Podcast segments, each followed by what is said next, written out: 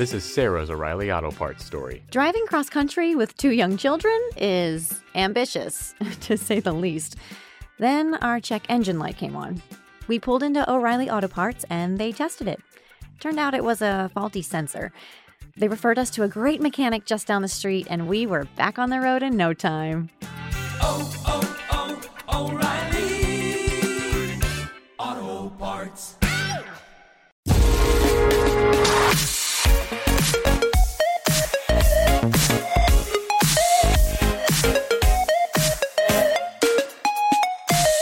Ayer os hablaba de los números de que sigue dejando Spider-Man No Way Home, que siguen siendo muy buenos. Y a este respecto, eh, decir que Sony acaba de anunciar que la película de Morbius se vuelve a retrasar tres meses, ¿no? Con lo cual, ahora, ahora mismo se va a estrenar el día 1 de abril.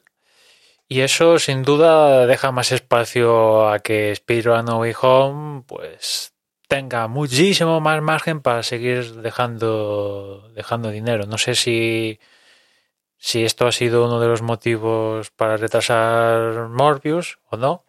Viendo el éxito de, de, de la película, dicen, pues tampoco nosotros vamos a acabar de, de, darle la puntilla ¿no? a finales de, mes, ¿no? Con lo cual le le dejamos espacio y que ahí Spiderman siga recaudando millón, millón, cada vez menos, evidentemente, pero que siga recaudando, ¿no? Y la verdad, si te vas a ver el calendario de estrenos en estos primeros meses, realmente las películas sí, a priori, más potentes son de la propia Sony, ¿no? Porque una era esta Morbius a finales de, de, de enero y la otra era un charter. O sea que, que de momento un charter sigue programada para 18 de febrero, semana alguna semana antes en otros territorios. Y digamos que esa era, o sea, todo jue- juegan en casa al final de cuentas, ¿no? En fin, eh, a lo que iba hoy, los, eh, que aparte de los números de, de Spider-Man, también estaría bien hablar de, de cómo le ha salido la estrategia Warner de estrenar todos los títulos de 2021 en simultáneo en cines y, y en HBO Max. La cosa se estrenó en 2020, a finales de 2020, con el estreno de Wonder Woman 1984 y ha acabado con el estreno simultáneo de, de Matrix Resurrections.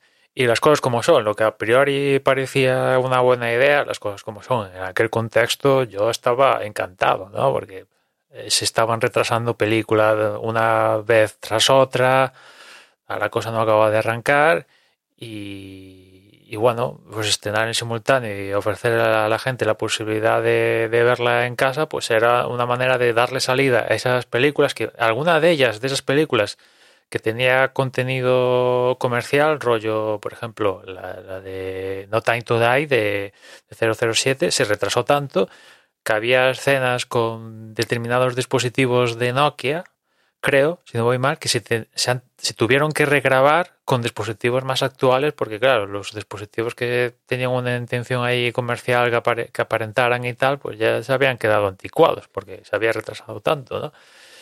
Y, y en esto, en estas películas que intentan llegar a un gran amplio amplio espectro de, gente, pues claro, hay muchas movidas de marketing comerciales que hay que tener en cuenta y si vas retrasando la cosa eh, tienes un problema. Y después que muchas de estas películas están cofinanciadas, se piden créditos que van acarreando intereses y cuanto más vayas dilatando la cosa, pues los intereses más te están ah, haciendo daño, ¿no?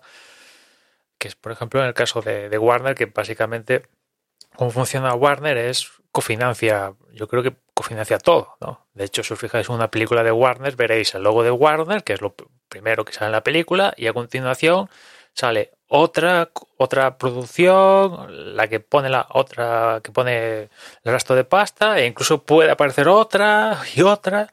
Y en cambio, si por ejemplo veis mm, Disney con o Star Wars o películas de Marvel Studios o la propia Disney, películas de la propia Disney, pues únicamente o aparece el castillo de Disney, o aparece Lucasfilm, o aparece Marvel Studios, porque financian todo, todo ellos que, bueno, que al final tienes que poner la pasta, pero tiene sus pros y sus, sus contras también, pero salvo excepciones como por ejemplo Spider-Man, que no le queda más remedio que hacerlo a pachas con Sony, porque tienen los derechos, pues el resto lo financian todos ellos. Y en cambio Warner pues tiene también este problema y, y en definitiva, que apostaron por este por hacer esto para 2021, que ya digo, en aquel momento parecía una buena estrategia. Aparte, eh, con todos estos títulos muy atractivos, porque en, cartel estaban Dune, la propia Matrix, eh, Wonder Woman 1964, Suicide Squad, Godzilla vs. Kang, Mortal Kombat y alguna por ahí más que se me escapa, pues eran títulos apetecibles para también darle un punch a HBO Max, ¿no? Pero la cosa no ha acabado de salir redonda, ¿no? Porque, entre comillas, ven- viendo los resultados, al final parece que ha sacrificado todo un año de estrenos con títulos, la verdad, algunos de ellos bastante suculentos, y, y, en cines, en taquilla, pues no, no ha ido muy bien, precisamente por la propia estrategia de hacerlo en simultáneo o lo que sea, no ha funcionado muy bien. La película más taquillera de todo esto ha sido la de Godzilla vs. Kang, que es la que más ha recaudado. Y, sobre todo alguno de estos títulos yo creo que hubiera podido quedarse muy cercano a los mil millones de recaudación en circunstancias normales. Eh, Mucho, algunos de ellos y, y, alguno igual incluso vete tú a saber dar el dar la sorpresa e irse más allá de, esos mil millones, pero al final ninguno ha- ha roto la, barrera, ¿no? Después también las fechas, pues justo no se cuadró la fecha propicia con el título propicio y tal. eh, nada, que no, no, no le ha acabado de salir todo bien a- a Warner, ¿no? Es cierto que tampoco desconocemos cómo ha repercutido esto en números de suscriptores de servicio, ¿no? Pero si no lo han cacareado a la prensa y tal, diciendo, oye, mira, tenemos chorrocientos mil millones de suscriptores.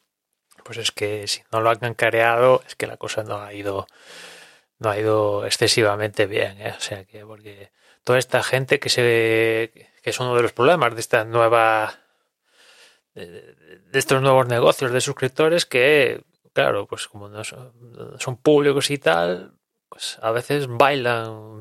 O sea, te tienes que fiar de los números de suscriptores que te dan y, y creer en ellos, ¿no?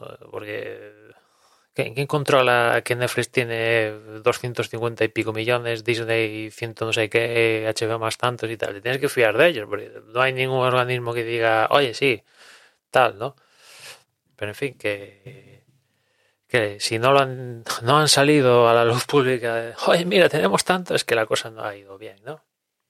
Y lo, y lo peor de todo es que eh, en todo este proceso, pues, a, la hora de, dar el paso de, que todas las películas en 2021 se estrenaran en simultáneo, pues, para que en su momento no se filtrara la prensa y co- con ello hubiera presiones y no se cambiara de opinión última hora y tal, pues al final tiraron para adelante y no se lo dijeron a, na- a casi nadie, ¿no? Y entre ellos a, a- directores, actores y demás historia involucrada en estos, en estos títulos, con lo cual acabó causando un malestar importante entre, entre un sector de directores y actores que en, la mayor- en gran parte de ellas, en- sobre todo en los títulos más potentes, pues tienen firmado acuerdos de, de rendimiento en base a taquilla. Y claro, si tu película en vez de estar en exclusiva en, cine, en cines, de repente te dicen que va a estar en simultáneo en un servicio de streaming, pues a priori lo que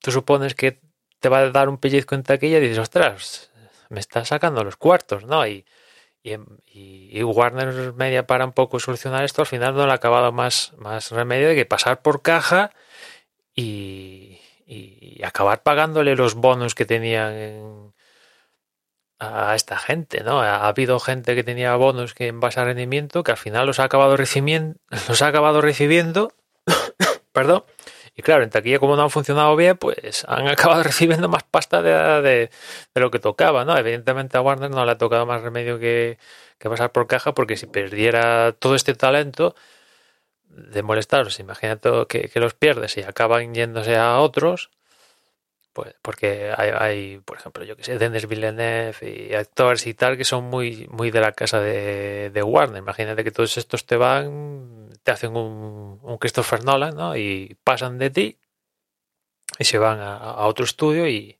y tú te quedas un poco en, bragas, ¿no? También en ese respecto también han, sabido capa- capear un poquito mejor que en otros ámbitos, pero fin, también ahí la estrategia no le ha salido muy bien. O sea que en resumidas cuentas, pasando ya un año de todo esto, pues mm, positivo ha sido ha sido ha salido poco de, todo esto. Quizás es un poco no sé si decir lo positivo, es que siguen siguen intentando a ver cuál es el- la mejor forma de balancear todo esto, ¿no? Los, los cines al final siguen siendo importantes porque te pueden salir un Spider-Man No Way Home y de repente recordarte en tres semanas 1.600 millones. 1.600, 1.300, que es lo que tiene ahora, más de 1.300 en tres semanas. Y claro, 1.300 millones no los recaudas con un servicio de streaming así en tres semanas. O sea, cuesta pasta. Y claro, eso solo te lo, a día de hoy solo te lo da el cine. En fin, han conseguido acortar la, fe- la, la exclusividad de los cines a 45 días, que es lo que vamos a tener a partir de ahora. Pero los cines siguen, al final de cuentas siguen siendo importantes.